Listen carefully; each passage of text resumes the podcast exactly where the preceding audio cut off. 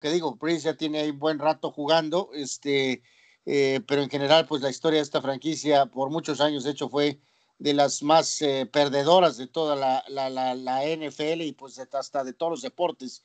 Eh, Daniel Navarro dice que sus jugadores favoritos son corredores, ¿no? Ricky Williams, Deuce McAllister y Reggie Bush. Bueno, pues cada quien, ¿no? Este, gracias a Arturo Carrillo, fan VIP, dice saludos a todos.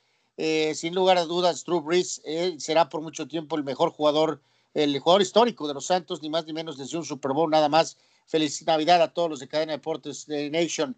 Eh, el gran Dani Pérez Vega aquí en Facebook de directo dice: Mi top ofensivo iría con el ídolo de Anwar, eh, Drew Brees. dos, Willie Rowe, el tres, y además del dinero Jerry Evans el corredor Deuce McAllister y el top defensivo sería con Ricky Jackson, Sam Mills, Pat Swilling y el ala defensivo Will Smith, que tuvo una trágica muerte hace algunos años. Mención honorífica en equipos especiales para Morten Anderson y a Thomas Morstead, que hizo uno de los onside kicks más recordados en el Super Bowl en contra de los Colts. Y también eh, fan VIP, Víctor Baños, eh, que esta semana tiene los Pick'em, dice, para mí sin duda alguna la figura de Drew Brees está sobre todos ellos. Eh, Archie Manning en las épocas en que eran malísimos era el que destacaba y casi siempre huyendo por su vida trataba de conectar algún pase. Morten Anderson era uno de los mejores pateadores más certeros que había tocado ver. Jonathan Bilba se me hacía un sólido linebacker que tuvo sus mejores temporadas con los Saints. Y Reggie Bush, su forma tan espectacular de correr y atrapar pases, esos serían mis favoritos. Y una mención especial para el safety Steve Leeson, sobre todo por su gran lucha contra la enfermedad, Lou Gehrig, y un jugador muy querido por la afición. Eh, el famoso Jonathan Bilba, también con pasado con los Jets recordamos, pues estuvo en el centro de aquel esquema del el telúrico de Greg Williams, ¿no? De, de, que pagaba eh, pues ligeras eh, sumas de dinero, ¿no? Para eh, lesionar rivales, ¿no? O sea, lo cual era verdaderamente pues enfermo, ¿no? Este, así que pues reiteramos, ¿no? esta franquicia por, por muchos años, por muchos años, décadas incluso, pues sinónimo, ¿no? De, de, de, de derrota, de, equipo loser, ¿no? Eh, ha cambiado en, las últimas, en los últimos años, ¿no? Eh, híjole, caray, yo, yo te diría, eh, creo que dentro de la lista, obviamente, digo, todos tendríamos que irnos con el más reciente, que es Drew Brees como, como, sí, pues la gran figura. De por ganar, ese, a punto y aparte, ¿no? O sea, es por, por, por, por, ganar con el equipo que todos pensamos que nunca iba a ganar, ¿no? E, e, eso ya le da una dimensión eh, más allá de los récords, de lo extraordinario eh, eh, que es como mariscal de campo, porque lo es, creo que, creo que ya nomás el hecho de ganar con Nuevo Orleans, híjole, le da, le da algo muy especial. Yo me voy a ir como un jugador que a mí me, me, produce recuerdos importantes. El, el, el pateador que, que, durante muchísimos años tuvo la marca eh, eh, del, gol de campo más largo de todos los tiempos.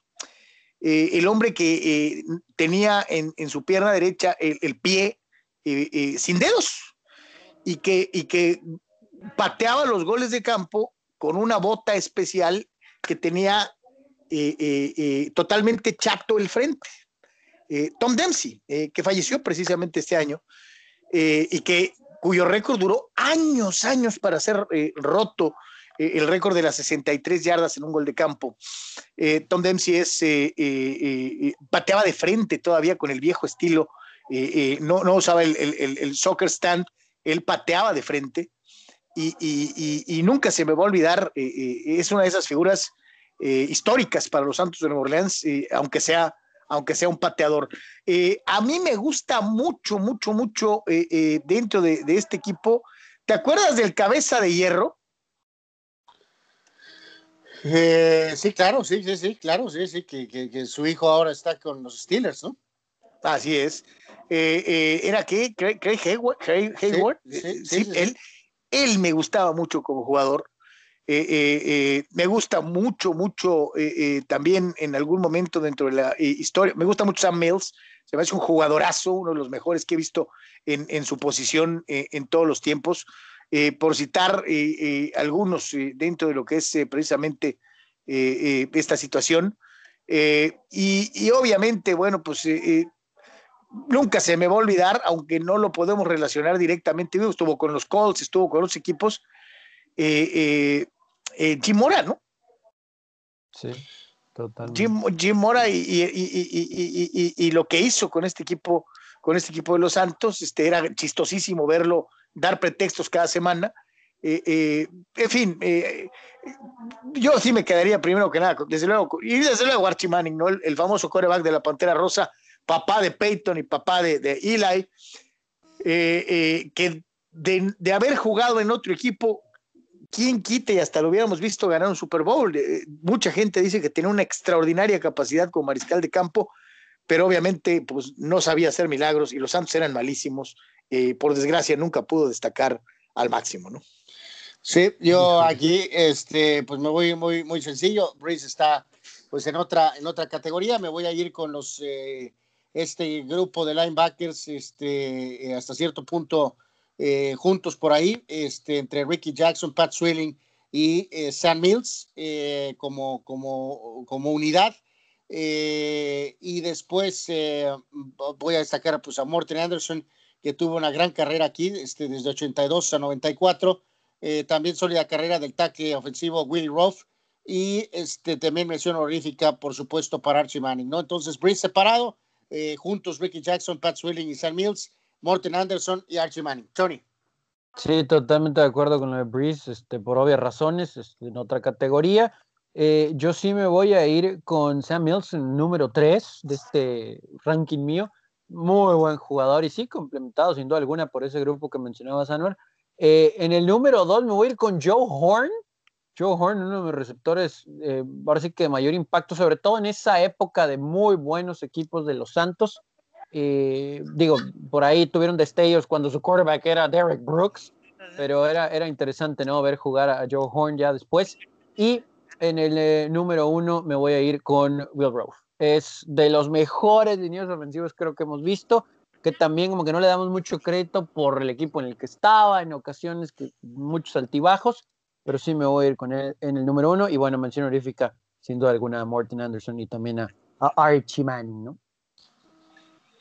Sí, qué difícil es encontrar eh, eh, jugadores favoritos en una franquicia que casi siempre ha sido tan mala, ¿no?